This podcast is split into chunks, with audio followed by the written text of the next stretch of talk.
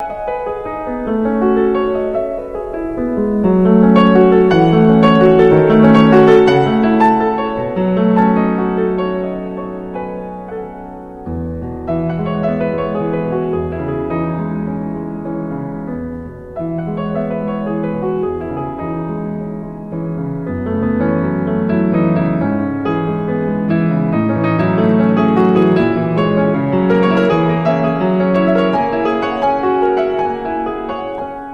Classique et moi sur RVVS avec Béatrice. Bonsoir à tous. Je suis très heureuse de vous retrouver pour un nouveau Classique et moi. Et pour cette heure que nous allons passer ensemble, je vous propose une rencontre avec un invité. Mais c'était un invité au départ, mais finalement, ça sera deux invités. Donc on a de la chance.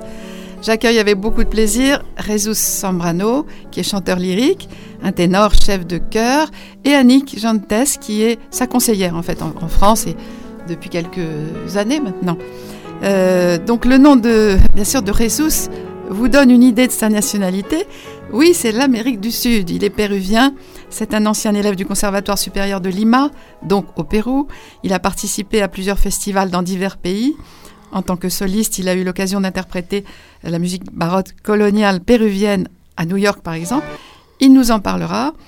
Il vit en France depuis 2015 et son parcours en tant que chef de chœur est aussi très varié entre Paris et Vernon, puisqu'il dirige actuellement une chorale à Vernon. Euh, donc aussi actuellement, il diversifie ses activités avec la création de sa société de production pour le développement de nouveaux projets socioculturels entre la France et son pays d'origine et produire de nouveaux artistes. Est-ce un juste résumé? Résus de ce que je viens de votre carrière. Enfin, c'est vraiment très très résumé. en fait, on se tutoyait, donc je vais te tutoyer. Ce serait un peu idiot de se vous voyez. En tout cas, merci à vous deux d'être là. C'est un plaisir d'accueillir un artiste comme euh, comme toi, un artiste lyrique dans classique et moi, parce que c'est pas forcément toujours le cas. Je suis souvent toute seule devant mon micro, et c'est c'est pas facile d'avoir des gens qui soient libres à un moment précis pour venir euh, enregistrer une émission. Donc merci Annick aussi, Annick d'être là. Annick va nous, va nous dire un petit peu comment se passe cette, cette organisation. Euh, Annick, Annick c'est une, c'est une femme, euh, vous allez l'entendre à sa voix, hein, quelqu'un, quelqu'un de très, euh, une femme de, disons, d'expérience, qui a, qui a travaillé beaucoup et qui a un esprit d'organisation assez, assez poussé, quoi, je dirais. Je pense qu'on peut le dire, On oui. peut le dire comme ça. Donc c'est ce qu'il fallait à un artiste qui n'a pas forcément cet esprit euh, d'organisation pour tout ce qui est concert et, et bah, tout ce qui est à, à faire, euh, qui est beaucoup plus terre à terre, si on peut dire. Ah, qui est totalement artistique. qui est quand même, qui est quand même artistique, bien sûr. Alors, ben, Jesus, euh, ton parcours de vie au Pérou, voilà, ça m'intéresse. C'est vrai qu'on rigole toujours à chaque fois parce que on me dit toujours, mais tu veux connaître l'enfance des personnes que tu invites. Ça faisait rire Richard à un moment donné, mais je trouve que c'est important de savoir dans quelle famille on a vécu, euh, dans, ce pays di- différent quand même du nôtre, l'Amérique du Sud. Et comment tu as vécu Est-ce que la musique t'est arrivée comme ça ou dans ta famille, euh, est-ce qu'on était musicien Comment tu as grandi dans cette famille? Oui, bonjour Béatrice. Bonjour, Euh. Avant tout, très content de faire partie de cette euh, belle émission. Merci, Merci. Annick de nous accompagner. Et hum, pour répondre à ta première question, j'ai maintenant l'impression que oui, c'est juste ce que tu as dit au début par rapport à mon parcours. Il faut que je me rappelle toutes les choses que j'ai faites. et, et sinon, par rapport à mes origines, oui, effectivement. Je viens d'une famille où je suis le premier artiste professionnel ce qui ne veut pas dire qu'il n'y a pas eu d'autres artistes euh, dans la famille. Déjà, Mhm. mon grand-père euh, paternel, qui venait de la montagne des Andes du Nord, Mhm. il était un excellent guitariste aussi, mais complètement autodidacte. Donc, Mhm. c'est quelqu'un qui a essayé, je me rappelle, avec euh, une belle motivation de m'apprendre à jouer la guitare quand j'avais peut-être euh, 10 ans ou 11 ans. Super. Et j'arrivais pas, on n'arrivait pas parce que il n'avait aucun moyen pour m'expliquer ça pédagogiquement. Oui, parce oui, qu'il avait sûr. tout appris à Mhm. l'oreille. Ah, oui. Il avait tout appris, voilà, comme ça, Mhm. comme on fait souvent euh, et chez nous.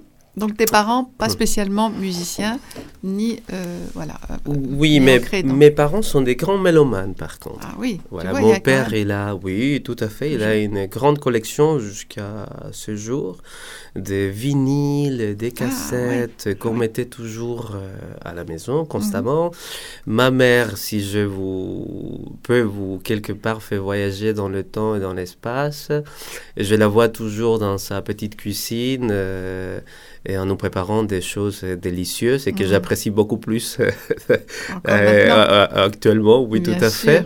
Et, toujours en écoutant la musique et toujours mhm. en chantant. Ah, super. Oui, tu as baigné dans la musique. Tout à fait. Le, réveil que nous avions en tant qu'enfants pour aller à l'école, euh, c'était la radio qui, qui se mettait euh, à hmm. sonner avec des belles mélodies latino-américaines ou des musiques traditionnelles et qui nous ont permis, et je suis conscient aussi, euh, après en étant déjà adulte ou musicien professionnel, mais aussi de sensibiliser à la fois et l'oreille et l'âme. Absolument. Donc les parents ont une responsabilité très forte. Entière. Complètement. Bien sûr, dans, dans le, la suite de ce que va vivre l'enfant. Hein. Et, donc, euh, qu'est-ce qui t'a amené vraiment à la musique? Parce que tu as fait quand même le conservatoire de, Lima, donc euh, tu étais adolescent peut-être à ce moment-là. Ça s'est fait à quel moment? Eh bien, disons que euh, la réalité aussi artistique de la formation musicale, on va aborder ces sujets probablement tout à l'heure. Mm-hmm. Pardon dans mon pays est un peu différente qu'ici. Donc ça veut dire que malheureusement la structure artistique et d'enseignement artistique ou musical n'est pas vraiment développée. Donc nous comptons toujours sur les conservatoires supérieurs de Lima, qui est devenu maintenant euh, l'Université nationale de la musique depuis mm. deux ans, trois ans. Ah, oui. Oui, que j'ai eu la possibilité de visiter aussi récemment euh, lors de mon dernier voyage au Pérou. Et, donc, en fait, la formation musicale est complètement soit autodidacte, soit faite par des associations qui entretiennent la vie chorale ou orchestrale de, la, de, la, de, la, de la société. Mmh.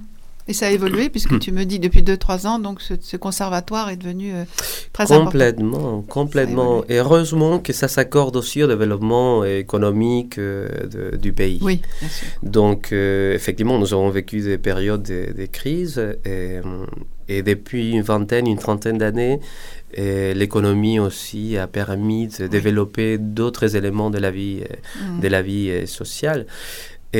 Et, donc, pour revenir à la, à la question, donc j'ai pas eu la, la chance, l'occasion d'avoir pendant ma plus tendre enfance des cours de musique, mais comme tu l'as bien expliqué tout à l'heure, pour vous représenter un peu ce qui se, passe dans, nos sociétés, j'ai toujours baigné dans la musique, donc j'étais toujours capable de chanter une deuxième voix mm. tout de suite quand ma mère chantait une voix. Mm. J'écoutais les harmonies vocales comme quelque chose de naturel. On va écouter peut-être tout à l'heure mm-hmm. aussi des, des, grands boléros euh, qui font partie du répertoire latino-américain qui sont tout de suite chantés à trois voix ou à quatre voix.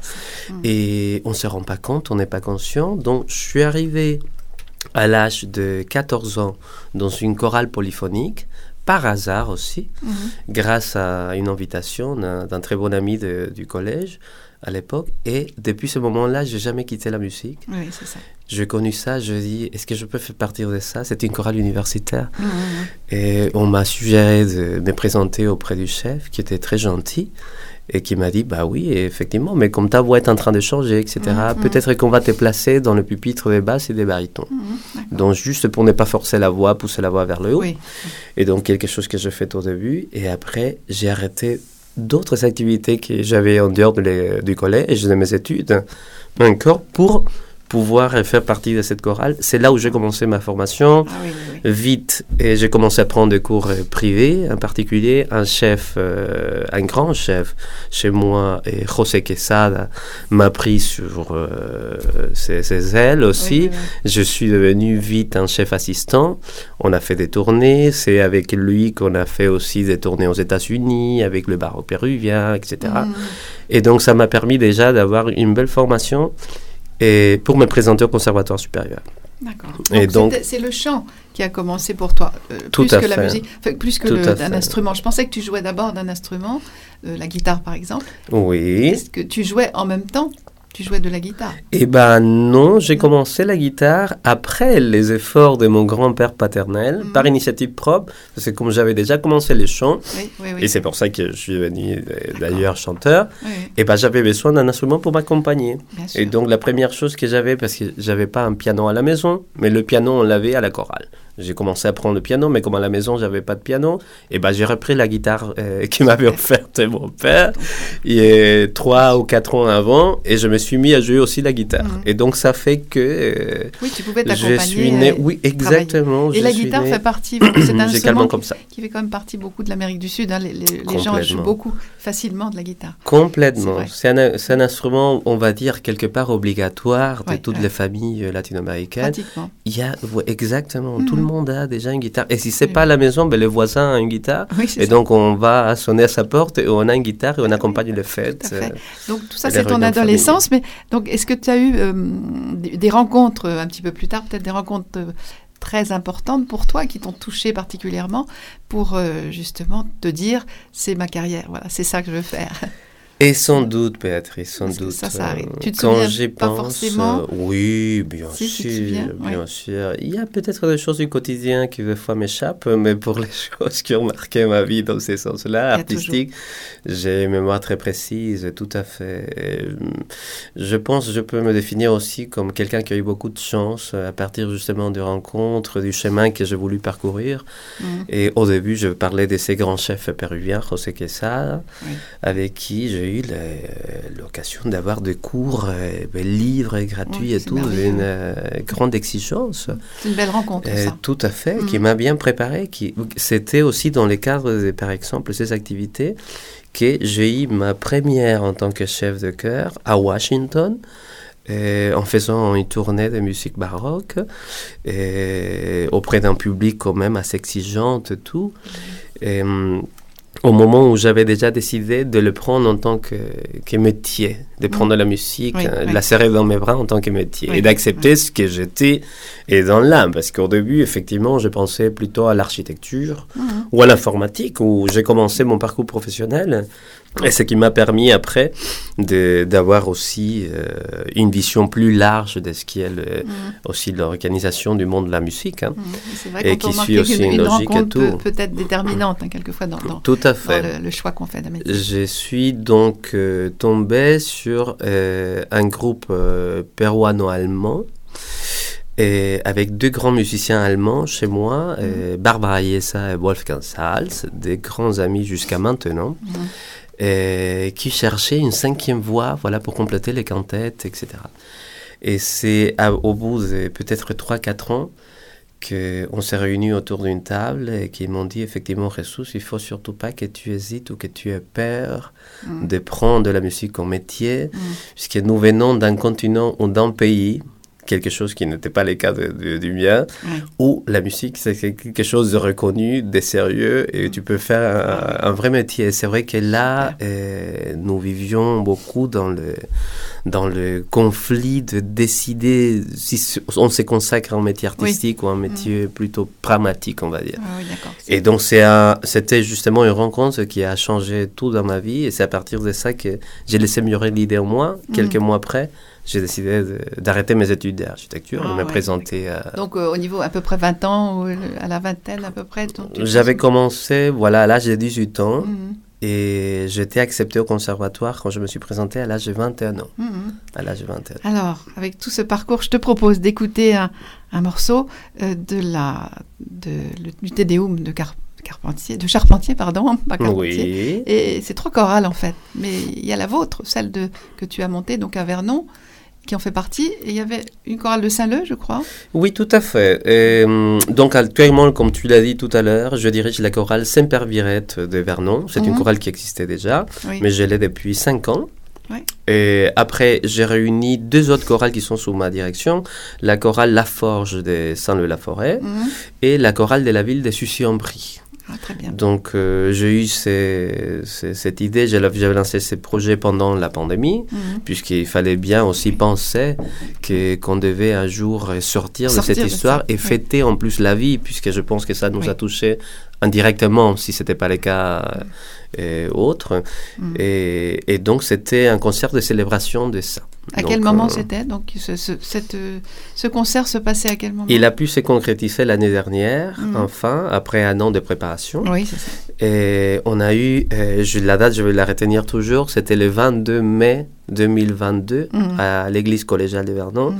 Je la retiendrai toujours parce qu'en plus, c'était la date d'anniversaire de ma maman. Ah oui, Donc, les gens ont eu la, de l'orchestre et de l'organisation la gentillesse de me faire une surprise à la fin et ah d'annoncer que c'est un concert aussi consacré à ça et de chanter tous joyeux anniversaire. Donc, ma mère était très émue quand je lui ai raconté à ta maman. Bah, Tout à fait. On écoute cet euh, Deum euh, de Charpentier.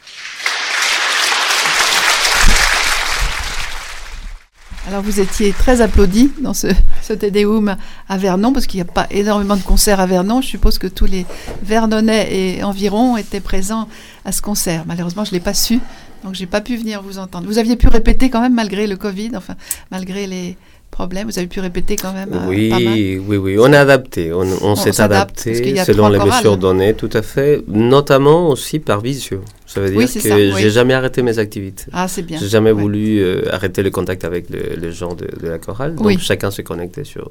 J'ai préparé du matériel aussi mmh. sur une chaîne YouTube. Enfin. Mmh. Et, et, oui, effectivement, on a eu une belle assemblée, Annick. Euh. Oui, c'était une, une, belle assemblée. Et, je peux en parler, je dirais, à, double titre. Euh, faisons partie de la chorale de Vernon depuis euh, bientôt deux ans maintenant, et ayant découvert euh, son chef en, la personne de, de mhm. donc c'est très très impressionnant effectivement de chanter le Déum d'une part, et d'autre part de le chanter à la collégiale de Vernon, qui bénéficie d'une histoire. C'est la collégiale à Milan, donc on sent l'âme de la collégiale et puis, et puis l'acoustique exceptionnelle. L'acoustique est, bonne. Oui, donc les Vernonais, tous les gens, tous les, tous les spectateurs, les auditeurs étaient, étaient ravis de cette, cette belle production. J'imagine.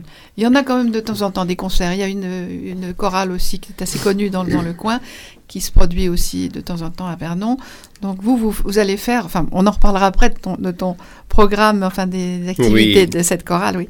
Et alors je voulais te demander, voilà, par rapport, on avait parlé du, du baroque colombien, euh, colombien. Excuse-moi, je, je suis très liée à la Colombie euh, de mon côté, mais le baroque péruvien. Est-ce que tu peux nous en parler? Parce que je ne connais oui, pas. Oui, tout à fait. Est-ce qu'il y a une grosse différence avec le, la musique baroque française? Et disons que hum, on va écouter effectivement euh, tout à l'heure. Oui. Et c'est une musique euh, métisse aussi dans le sens où il y a tous les codes de la musique occidentale, mhm. donc de la musique européenne de l'époque, mais avec euh, des touches et une des grandes influences même de la musique préhispanique ah autochtone, avec des rythmes particuliers, mhm. ou avec euh, aussi des, quelques harmonies qui, qui vont forcément s'adapter. Il ne faut pas oublier, par exemple, que la première danse et qui était euh, importée en Europe de mhm. l'Amérique, c'est une danse justement et, qui après a fait partie des, du répertoire des grands compositeurs de l'époque, entre autres Johann Sébastien Bach ou, Antonio Vivaldi, etc. Mhm. Et qui est une danse d'origine péruvienne, d'origine d'Amérique du Sud, mhm. puisque toute l'Amérique du Sud c'était le cas. C'est la chaconne. Mais oui. Et donc la chaconne, c'est un rythme déjà composé, c'est un rythme déjà mhm. mixte, et c'est une danse qui caractérise, par exemple, au niveau de la, du, schéma de rythmique, et bah, tout ce qui est la musique sud-américaine. Donc, c'est ça la richesse qu'on va remarquer. Hein. Ah oui, d'accord. On va, en, écouter tout à l'heure, effectivement. Euh, est-ce que tu avais, un, je sais pas, un compositeur, euh, quand tu étais plus jeune, peut-être, ou même maintenant, un compositeur favori, et que tu aimes interpréter euh, toi-même en tant que chanteur? Et bah, disons que j'ai beaucoup de compositeurs latino-américains des musiques traditionnelles dans la tête. et pour me rapprocher un peu aussi de la question par rapport à, ce que je fais de, ma vie en tant qu'artiste professionnel et tout, et bah disons que j'ai toujours été attiré, inspiré, accompagné par Wolfgang Amadeus Mozart. Et j'ai eu aussi l'occasion de connaître effectivement tous les grands compositeurs de musique ancienne, que ce soit, entre autres, voilà, on avait écouté un peu du baroque euh, français, mm-hmm. mais la musique anglaise avec Dowland et, et d'autres comme Thomas Morley et tout, ça m'a beaucoup touché. Mm-hmm. Mais quelqu'un qui a vraiment marqué ma vie, au début en tout cas, et qui va toujours m'accompagner, c'est justement la musique de Mozart. Mozart oui, je on ne peut pas s'échapper. Mais non, je crois qu'on soit de tout pays, de tous les pays, Mozart est toujours bon, pratiquement le premier hein, qu'on aime. Monteverdi, tu as choisi aussi un titre de Monteverdi pour qu'on l'écoute. Tout à fait. Donc, euh, alors tu vas dire ce que c'est parce que je ne peux pas lire réellement ce que c'est, mais je l'ai noté. Les arts florissants euh, hein? Oui, tout à fait. On a trouvé un bel extrait de une représentation de ces beaux groupes euh, des arts florissants, toujours avec une qualité extraordinaire. Et le titre, c'est Orkel ciel e la terra. C'est un madrigal guerrier et amoureux du cycle de Monteverdi appelé comme ça. Mhm. Donc, vous allez écouter un madrigal euh, en deux parties.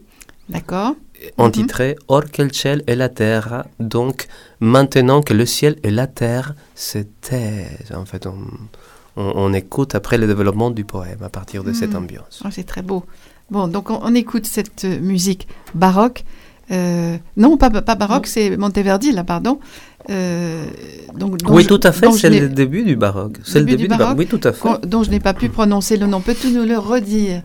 Alors, de Claudio Monteverdi, Or quel ciel et la terre. Et tu nous le traduis donc Maintenant que le ciel et la terre. Oui, très beau. Voilà, trois petits points. On l'écoute.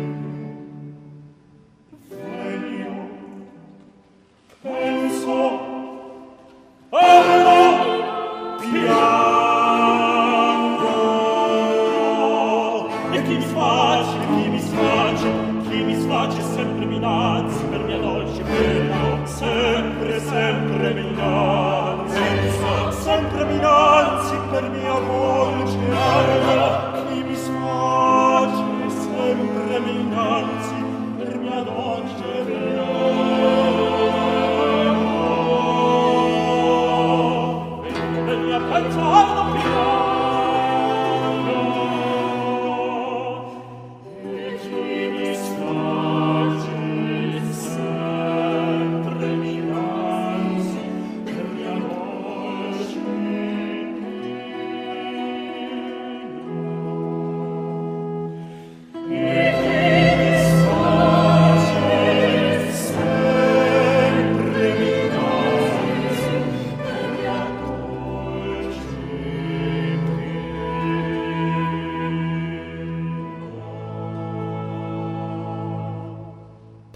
donc je suis toujours avec mes invités. Je suis vraiment très heureuse d'accueillir ce soir deux invités. Donc euh, Jesus Sambrano, qui est chanteur lyrique professionnel et chef de chœur, et Annick, Annick Jantès, qui est sa conseillère et qui est une femme euh, de tête, comme on, comme on dit, et qui va nous parler de ce qu'elle fait aussi. Mais alors, euh, tu me disais, euh, Jesus, que Monteverdi est un peu un lien entre le début de la musique baroque. Oui, tout à fait. Il, il est célèbre à l'heure actuelle en tant que père de l'opéra. C'est euh, justement le compositeur qui a vécu cette transition entre euh, ce que nous appelons la musique de la Renaissance et la musique baroque. Mhm. On peut trouver dans sa première partie, la première partie de son œuvre, euh, des morceaux ou des compositions très caractéristiques de la musique de la Renaissance dernière. Ah et après aussi euh, tous les avant-gardes que lui nous a proposés et qui ont marqué le passage à la musique baroque. Mhm. Si Palestrine était connu par la première pratique de composition, eh ben c'est grâce à Monteverdi qu'on a ce qu'on appelait à l'époque la seconda pratica, donc la deuxième pratique à partir des chromatismes, des grandes nuances et l'émotivité de la musique. Mhm. Donc c'est vraiment le compositeur du passage. C'est vraiment magnifique à entendre. Annick, euh, pour avoir quand même un petit mot, c'est difficile parce qu'on a peu de temps, on voudrait avoir plusieurs heures hein, pour vous écouter. Annick, qu'est-ce qui a fait? Ah oui, c'était le fait que que tu puisses chanter dans cette chorale qui a fait que tu as rencontré Résus. Oui, oui, le, fait de... Mais tu n'étais pas dans la musique du tout Non, non, pas ni d'une famille de musiciens, euh, mhm. ni je n'avais pas de culture euh, musicale à proprement parler, mais je voulais chanter. Tu aimais la musique. J'aimais la musique et j'aimais le chant en particulier. Mhm. J'ai souhaité intégrer une, une chorale. Alors cela s'est passé assez tardivement dans ma vie. Bien. Et c'est comme cela, et j'ai eu le bonheur de, de, de pouvoir intégrer euh, Chorus Samper Virette et de découvrir donc euh, ce jeune chef de chœur euh, en la personne de Résus. Mmh.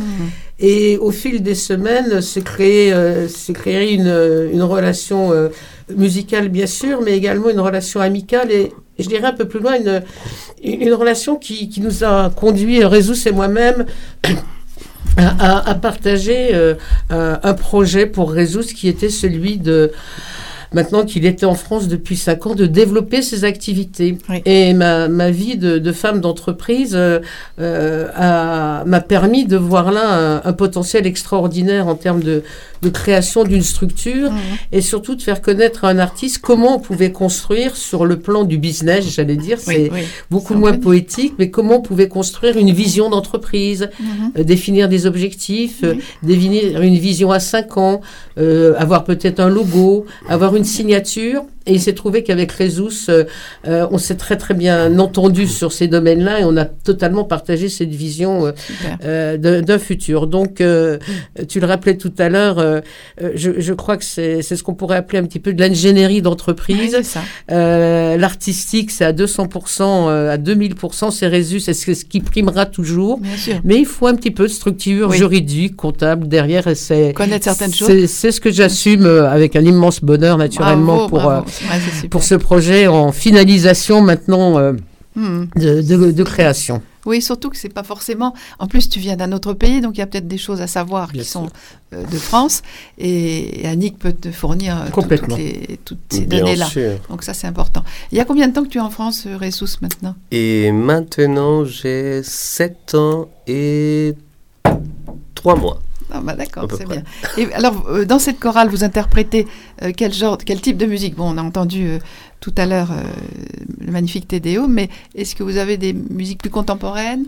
Qu'est-ce que vous... Oui, tout à fait. En fait, la chorale, il faut savoir, comme toutes les organisations, ont des calendriers, des projets déjà et, compromis, on va dire, déjà envisagés.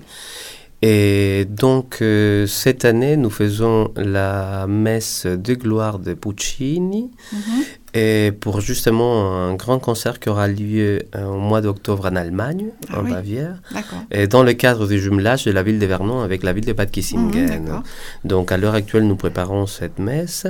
On aura aussi la... Donc la chorale va s'y rendre alors hein Bien sûr, oui, tout, à fait. tout à fait. Bien sûr. Ah, bah oui. Ah, oui. Et donc euh, on va aussi diviser le concert par deux puisqu'on interprétera à nouveau le Tédéum des Charpentiers, ce qui fera vraiment la partie française et l'échange euh, mm. avec la ville euh, allemande de Bad Kissingen. Super. Et, au mois d'octobre. Hein. Au mois d'octobre, tout à fait.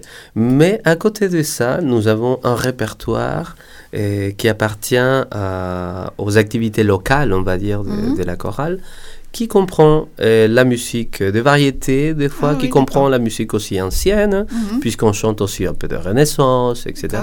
Et qui comprend aussi un peu la musique du monde, la musique éclectique. Ah, Donc, disons que nous avançons toujours sur ces deux voies, puisque la chorale reste toujours large en termes de répertoire et de mhm. préférences. Donc il y a toujours un répertoire alternatif et un répertoire plutôt classique, euh, à présenter. Ah, c'est très important de, de, faire d'être assez éclectique. Alors en fait, je vais un peu avancer parce que je vois que là, ça passe très très vite. On aimerait bien t'entendre avec la guitare, parce que tu as amené ta guitare en live. Donc Peut-être hmm. que tu, on va, sauter hmm. une ou deux musiques qu'on avait prévues, on les passera peut-être après, euh, sur ce que tu devais nous chanter tout à l'heure, un boléro ou ce que tu as envie de chanter. Oui, euh, tout à fait, avec grand plaisir. Tu pourrais maintenant Oui, oui, maintenant, maintenant, maintenant. Bon, allez, on y va. Avec la voix. Jesus va prendre sa guitare. De la matinée. Oui, mais la, voix est parfaite. Non, non, c'est très bien. Oui, non, mais les chanteurs comprennent. Oui, bien sûr. Là, je suis plutôt baryton le, le matin. Qu'est-ce que tu nous chantes là? Eh ben, on a parlé tout à fait euh, tout à l'heure de mes influences. Oui. Et donc, euh, j'ai vraiment, je suis vraiment né dans la musique euh, populaire, latino-américaine, etc. Mais il faut savoir, c'est la musique avec une qualité vocale et d'orchestration très, très importante. Mm. Donc, ici, vous connaissez peut-être les boléros eh, Besame mucho, Quizás quizás, Saborami. Et bah, le boléro, c'est un genre, en fait. C'est un, type de musique, en Amérique latine. Justement, quand Gustave Rappel s'est inspiré de ça, c'est parce mhm. que le schéma rythmique appartient à ça. Traditionnel, un petit peu traditionnel Tout à fait, mhm. latino-américaine. Donc, avec vous, un boléro qui est intitulé Cien años ou 100 ans. 100 ans. Et à la fin, je vous raconte un peu... Qu'est-ce que les paroles nous, nous disent. Oui, merci.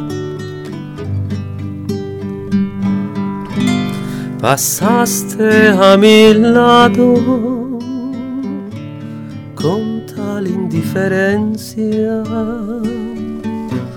tus ojos ni siquiera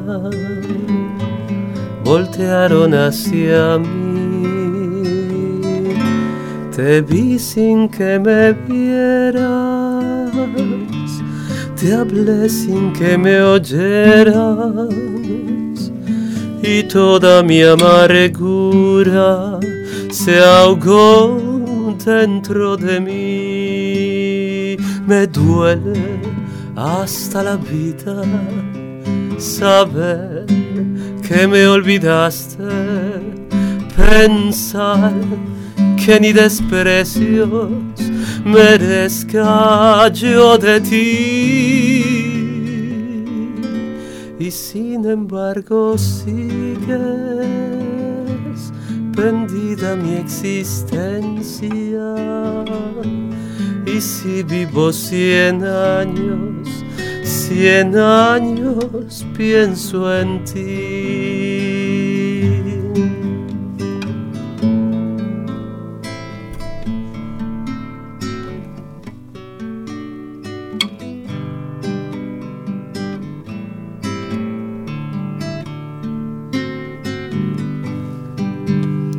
Me duele hasta la vida saber que me olvidaste, pensar que ni desprecios merezca yo de ti. Y sin embargo sigues prendida mi existencia. Y si vivo cien años, cien años, pienso en ti. Merci, bravo, bravo, bravo, bravo. Merci beaucoup. Et tu sais, ça me rappelle, on a envie de danser le slow dessus, tu sais, d'être amoureux. Et alors, tu vas nous dire ce que ça raconte. Oui, c'est très tendre. qu'est-ce que qu'est-ce que ça raconte? Eh 100 ben, ans. Disons que 100 ça ans d'amour? Oui, ah bah oui, sans doute. Un jour, et mon père m'a dit, mon fils, tu vas trouver deux choses qui sont toujours communes, courantes dans la musique. Déjà, la plupart des chansons populaires que tu vas écouter sont composées en sol majeur. bon. Oui, c'est vrai. Et l'autre chose, c'est vrai, il avait raison. Et de 200 chansons, tu vas trouver 199 qui parlent d'amour. Oui, Bien sûr.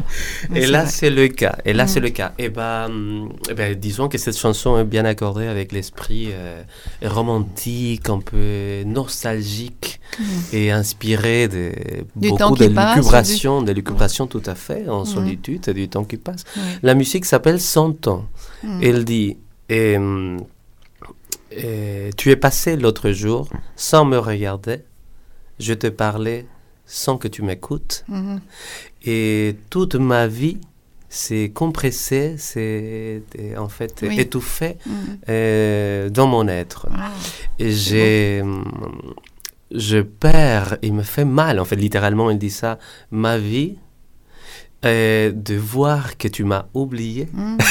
Ah L'amour déçu et tout. Cependant, tu continues à être présent dans mon existence, et si je vis 100 ans, 100 ans, je penserai à toi. Ah, c'est beau, ah c'est vraiment beau. Eh ben, c'est magnifique et je trouve qu'en Amérique du Sud, ils ont le don comme ça des, des, musiques extrêmement euh, langoureuses et euh, amoureuses en fait. C'est euh, oui. Besame Mucho, hein, ça, le, tellement connu mondialement, mais c'est vrai que c'est toujours très doux et très voilà très plein d'amour peut-être. C'est vrai, c'est Et c'est jamais ringard, je veux dire, ça reste toujours au goût du jour, ça reste toujours. Ah, mais l'amour est éternel. L'amour est éternel. Mais il y a certaines chansons françaises qui vieillissent peut-être plus plus vite. Est-ce que tu recrutes des chanteurs euh, donc pour la chorale Bien ah sûr, Béatrice, déjà, on t'attend. Hein. Ah, non, non, non, là, je peux plus, moi. Avec la voix que j'ai, qui s'en va. Oh, justement, tu as touché un sujet qui est très important. La voix. Essaie de comprendre que euh, on peut tous euh, chanter. Oui. Et si on veut. Du moment où on peut parler, on peut chanter. On chante faux quelquefois. Il y a des gens qui chantent faux. Et eh bah, T'en as pas connu des gens qui chantaient faux que tu as dû, oui, tout à fait. as dû mettre un peu leur dire euh, Oui, mais le fait d'être honnête ne veut pas dire être cruel. Non. Ça veut dire que tout le monde a le droit d'essayer et d'y aller. Et moi-même, je suis conscient par rapport à, quelques épreuves que j'ai vécues dans ma vie que à partir de la volonté de se consacrer vraiment à ça, on peut tous arriver. Mhm. Donc j'ai vécu vraiment des miracles dans le monde de la musique puisqu'on parle maintenant du chant choral. Mhm. et avec des chanteurs effectivement qui peut-être avait la, des difficultés, même trop de difficultés à reproduire des notes, et qui au bout, par exemple, d'un an d'entraînement, etc., avec toute la motivation et avec euh, bah, une bienveillance, effectivement, là, et ben, qui sont arrivés à chanter, assurer une partie d'un pupitre ah, euh, pour un chant à quatre voix.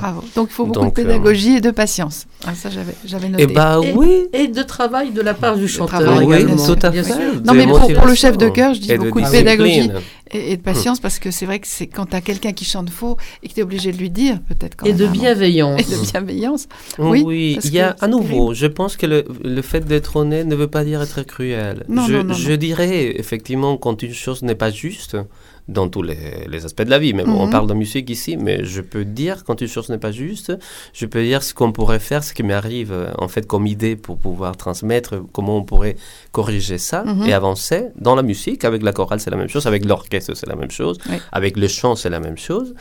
Et après, ça dépendra, comme Annick euh, dit bien, de la volonté, de la discipline de la personne. Oui, oui, on, peut arriver. mais je ne sais pas si je me permettrai un jour de dire à quelqu'un tu ne peux pas faire ça. Oui, d'accord. Parce que heureusement, je n'étais pas éduqué ni élevé comme ça, et c'est grâce à ça que, mhm, entre autres choses, je suis ici. Oui, c'est vrai. Non, beaucoup de pédagogie et d'amour et d'aimer faire chanter les autres. Est-ce que tu envisages un jour de faire chanter des enfants, une chorale d'enfants? Oui, tout à fait. J'ai déjà eu l'occasion de diriger les enfants à plusieurs reprises dans mon pays d'origine et, en France. À l'heure actuelle, dans les cadres des activités de l'école de, musique de Saint-Leu-la-Forêt, par exemple, mhm.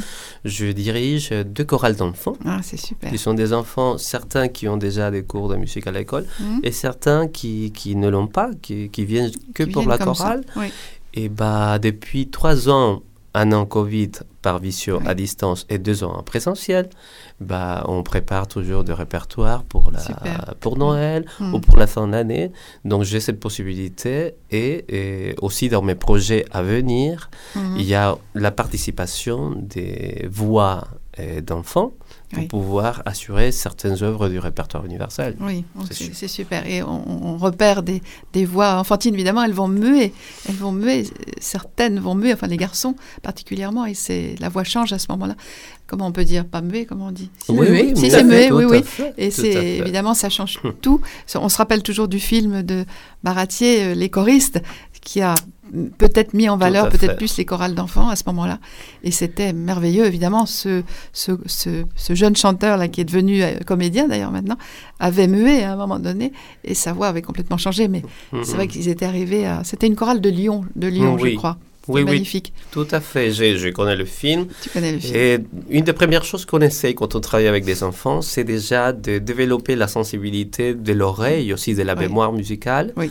en sachant qu'il y aura peut-être des, complexités et techniques, puisqu'effectivement la voix est en train de changer des fois, quand ils sont déjà au début de l'adolescence, de la puberté.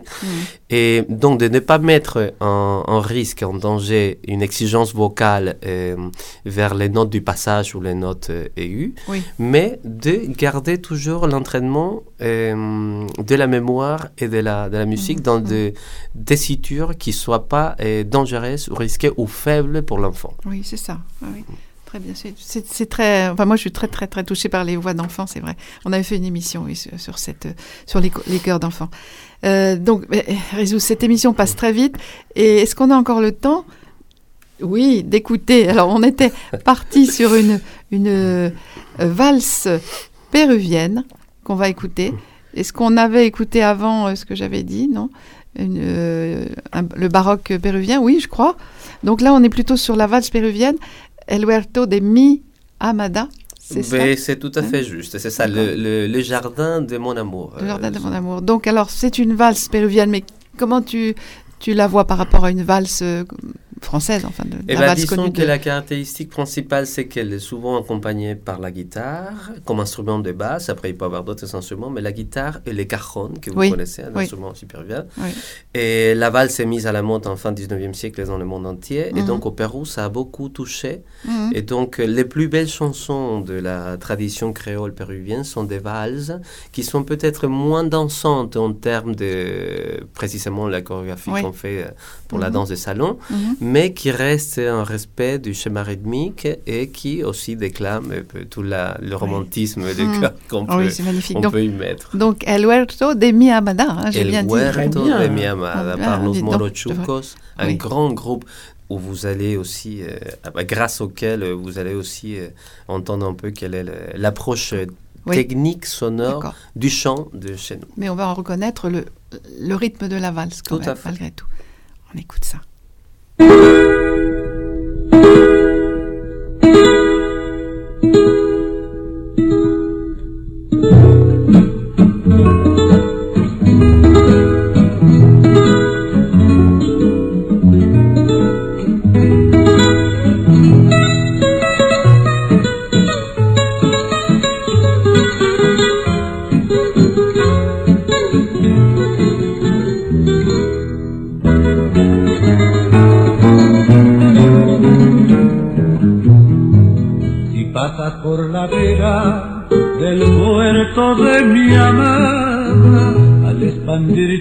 Vista hacia el fondo verás sal que pone tonos primaverales en la que tu amable en los arbustos dan allí donde dejaron lo mejor de mi vida.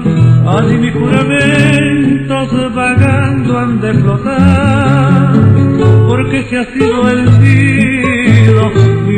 y amargo sufrimiento, donde la infame supo de mi amor renegar.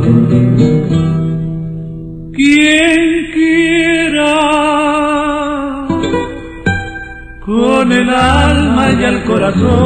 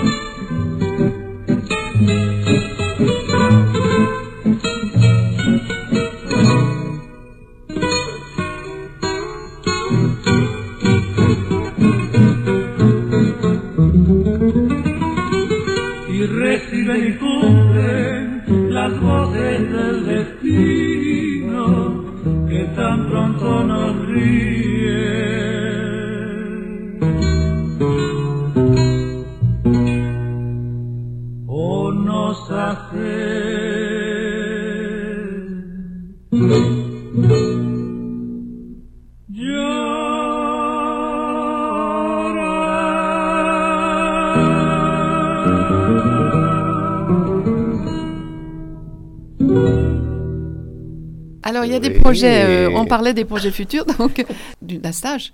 Oui. Tu, as prévu quelque chose par rapport à, à la valse, cette, valse, enfin, au travail sur la, la danse ou sur la, sur le chant. Aussi, ça touchera sans doute ça. Donc, mm. euh, en fait, dans les cadres de développement de mes activités professionnelles oui, voilà, je voulais qu'on en parle avant de se quitter. Bien sûr, dans la finalisation de, de, cette euh, société mm -hmm. euh, Compagnie, dont vous allez entendre parler, c'est sûr. Mm-hmm. Et donc, peut-être on va laisser la parole à Annie, qui va nous expliquer mm-hmm. plus en détail cette grande activité en dehors des concerts qu'on a prévus, et qui est le stage qu'on aura euh, dans la région pendant cet été. Ah, très bien. Oui, donc c'est une activité qui, qui, vous tient beaucoup à cœur. Euh, parce mmh. qu'elle va permettre à une dizaine de stagiaires, mmh. euh, pendant une semaine, de pleinement se consacrer au chant et au chant soliste. Ah, oui parce qu'on a souvent l'habitude de chanter en chorale, euh, mais chanter tout seul, euh, c'est ah, plus difficile. Et au travers de ce stage, donc qui va se dérouler sur la deuxième, euh, la deuxième quinzaine du mois d'août, les stagiaires pourront pratiquer leur art en étant d'une part accompagnés par un, cours, un cours personnel de technique vocale, ah de respiration, de positionnement du corps, des muscles, mm. qui, sera, qui sera assuré par, par Résus personnellement. Oui. Euh, les stagiaires seront accompagnés également par une pianiste professionnelle, une pianiste accompagnatrice sur des morceaux qu'ils auront choisis. Et cette pianiste va les aider à interpréter leurs morceaux, va les porter. Ah et ça, c'est une façon d'améliorer son interprétation d'un texte extraordinaire. Et enfin, en troisième lieu, euh, nous aurons parmi nos artistes une comédienne, euh, Françoise Cadol, et qui, elle, va aider les stagiaires à se mettre en scène. Donc on va avoir une complétude en quelque sorte, la technique, l'accompagnement et la mise en scène. Le corps, enfin. Et le, corps. C'est pas forcément la danse, mais c'est le corps. Le corps, savoir se comment votre corps parle aussi au-delà de votre voix. Et donc ça va se dérouler, mais euh, en région, en région normande, là près de Vernon, euh, à partir du 14 du 14 août, et ça sera un stage en résidentiel afin de créer cette osmose entre entre les chanteurs, les stagiaires et puis leurs trois accompagnants artistiques. Et donc, c'est une première qui va se réaliser là sous la bannière de, de JZ, de, de Compagnie. Ça, c'est un gros projet pour cette année. C'est bien. Donc, on en reparlera. On en reparlera le moment voulu, mais bon, je pense que dès maintenant. la date est prise. La date est prise, c'est du 14 au, 19. août. Et c'est maintenant qu'on organise nos, nos, vacances d'été, en quelque sorte. Mhm. Et puis à plus court terme également, on, organise, mais ça, bon, c'est du concert privé, donc euh, euh, je n'en dirai pas plus, mais c'est chez un particulier. On réalise, là, mi-mars, un concert qui va réunir une quarantaine de personnes avec des chanteurs solistes. Ah oui. Euh, soit soprano, soit baryton, accompagné naturellement au piano. Et là, c'est vraiment, euh, disons, un, grand privilège de pouvoir accueillir un concert euh, privé chez soi. Un peu intimiste, tout complètement en étant intimiste, tout en étant de très haut niveau artistique. Niveau, ce sera chez quelqu'un. Ce sera chez un particulier de la région. Tu penses faire des concerts chez des particuliers quelquefois aussi? Moi, j'aime beaucoup ça. Oui, tout à fait. Nous avons dans notre palette d'activités de concerts effectivement publics. Mhm. On a eu l'occasion il y a quelques mois de présenter un concert intitulé Le Voix de l'âme à l'église de Bonnières, mhm. euh, où je t'accompagnais au piano aussi. Donc on a fait un duo. Et soprano, piano, chanteur ténor guitare, mhm. en allant en fait de la musique de la Renaissance, en passant par la musique ancienne latino-américaine mhm. et jusqu'à la musique contemporaine, la musique classique et tout. Et hum, donc on a aussi ce, type de format qu'on espère pouvoir, euh, maintenant que je m'installe hein, dans la région, pouvoir représenter effectivement à d'autres endroits. Et on a aussi le concert plutôt intimiste, privé, où euh, soit moi en tant qu'artiste, soit des grands collègues euh, de premier niveau, hein, mhm. et, hum, viennent chanteurs ou instrumentistes. Par exemple, l'année dernière, j'avais compté aussi sur la présence d'un excellent guitariste et primé du, CNSM qui fait une belle carrière maintenant à l'international, etc. Mhm. Donc, disons que dans le cadre de nos activités, on a toujours un calendrier qui implique les deux voix. Super. Donc, comme Annick l'a bien dit, en plus, euh, pour cet été, et on, par la première fois, on organise ces stages de chant, de Et tu aimes faire rencontrer aussi, faire connaître d'autres artistes par, par ce biais, des, que ce soit musiciens ou chanteurs. Tout à fait. À partir de mes productions, exactement. À partir de mes productions, euh, je garde de toute façon toujours le, contact avec ces artistes. C'est pour des productions diverses, mhm. adaptées effectivement à leur voix, à leur euh, instrument, des fois, à leur euh, temps, à leur calendrier. c'est ça écoutez, euh, je vous remercie énormément d'être venu à RVS nous parler de, de, de, cette, ce magnifique parcours là de, de Ressus. Et on va, on va finir cette émission. On a encore un peu de temps, Corinne. Juste le. Oui, quand même. Ah, bah oui, quand même, un peu plus que ce que je croyais. On voulait écouter quand même un, un magnificat, le magnificat de, de Bach. De Bach. vous dites Bach? Bon, moi je vais dire Bach. A oui. À l'Amérique latine, on a l'habitude de dire Bach aussi. Bach, oui. Et qu'est-ce que tu, voilà, comment tu peux en parler de ce magnificat? Là Qu'est-ce que ça a marqué pour toi?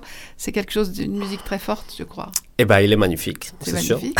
oui, pour tout le monde. Oui, tout à fait. Je pense qu'entre les compositions de Magnificat, euh, celui-ci reste un des plus représentatifs.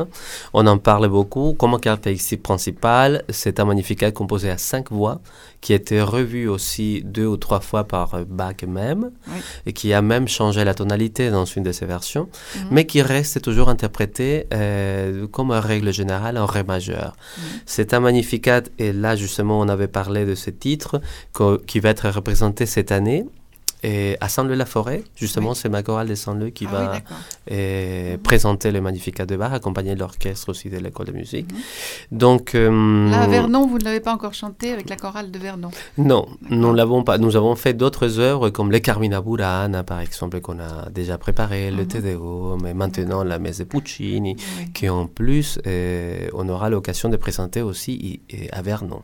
Ça ne sera pas simplement en Allemagne. Et avant la fin d'année, et nous sommes encore sur les derniers détails à, peaufiner mhm. pour pouvoir annoncer une date et dans quel cadre il sera présenté. Donc, ce qui sera aussi certainement une belle expérience pour le public local de pouvoir euh, venir nous accompagner avec une belle production orchestrale et, mmh, chorale.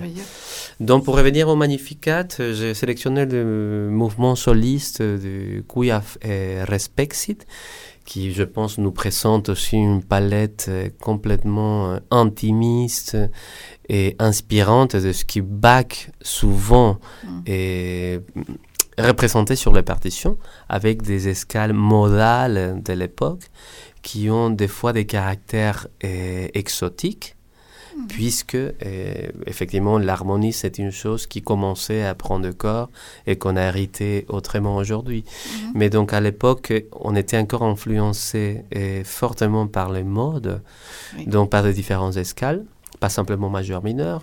Enfin, je parle trop en termes musicaux peut-être. Mais en tout cas, vous allez justement écouter euh, un des mouvements les plus représentatifs du Magnificat, mm. avec ces, ces, belles sonorités exotiques qui est consacré au fait que dans l'œuvre dans du Magnificat, c'est le rôle justement de Marie qui dit qu'effectivement, elle sera bénie et qu'elle euh, elle restera appelée bénie et sacrée pour les générations à venir. Mhm. C'est le mouvement qui enchaîne avec une, une, partie chorale qui est très, très forte aussi. Mhm. Merci beaucoup de tes explications, Jesus, parce que là, voilà, on, un peu technique, mais enfin, bon, dans l'ensemble, j'ai compris quand même. J'ai compris ce que tu voulais dire. C'est vrai, et c'est un, évidemment, mon bac, c'est tout le monde Je pense que tu aimais Mozart, mais Bach vient peut-être en, en, deuxième de euh, tes, de tes artistes. On va dire qu'ils sont, ils sont là, ils sont là. Après, c'est vrai que parler des compositeurs préférés, bah, oui, je a, pourrais parler effectivement de Debussy pour mes moments d'intimité, de, de réflexion, comme Satie, que j'adore ou mm. même euh, Gabriel Fauré, Reynaldo Han, que j'ai découvert encore plus en étant en France. Il y a mm. tous les compositeurs allemands, les mm. compositeurs aussi contemporains latino-américains, les anciens, Monteverdi et, Thomas Luis de Victoria en Espagne. Enfin, ça finit pas. Mais disons qu'autour de Mozart. Autour de Mozart, c'est vrai. Mais ça dépend de son, état d'âme, tu as raison. Ça dépend de ce qu'on vit au moment où on en a besoin. Donc, on, écoute ce magnificat de Bach et je vous remercie mille fois d'être venu. Vous reviendrez parler de vos activités, de vos actualités la prochaine fois. Hein, avec plaisir, bien et puis on retient cette, la prochaine date. Donc tu peux redire, Annick, donc pour le, ce stage et puis évidemment. Ah donc pour le stage du mois d'août à partir du 14, août, nous commençons euh, cette Pour les gens qui veulent chanter. Hein. Pour les gens qui veulent chanter, quel que soit leur niveau intermédiaire, euh, confirmé euh, mhm. euh, du fait de, d'une personnalisation très très forte oui, oui, là, c'est vraiment euh, du stage. Mhm. Je pense que chacun et chacune pourra, pourra trouver de quoi s'améliorer de façon extraordinaire en une semaine. Tu l'as vécu toi-même Je l'ai vécu moi-même l'an dernier. et, effectivement, c'est une expérience extraordinaire parce que ça vous permet en quelques jours de vous, de vous entendre progresser mhm. et de vous voir progresser également parce que l'après-midi est consacré à une masterclass où mhm. vous interprétez devant les autres stagiaires et vous vous apprenez également euh, des propositions qui leur sont faites. Donc vous avez là un miroir permanent euh, qui vous permet vraiment de progresser et d'avoir encore plus de plaisir. Oui, ça c'est merveilleux. Sous la houlette de sous la houlette, sous la direction artistique de Résus. De Résus, donc qui est très bienveillant, je, le confirme. Tout à fait. Oui, Tout à fait. Tous les gens qui chantent peut-être un peu faux, c'est pas grave. Bon, en tout cas, on écoute ce magnificat de Mac et je vous dis à très bientôt et merci à vous mille fois d'être venu. Merci beaucoup. Merci infiniment. À bientôt. Merci Corinne.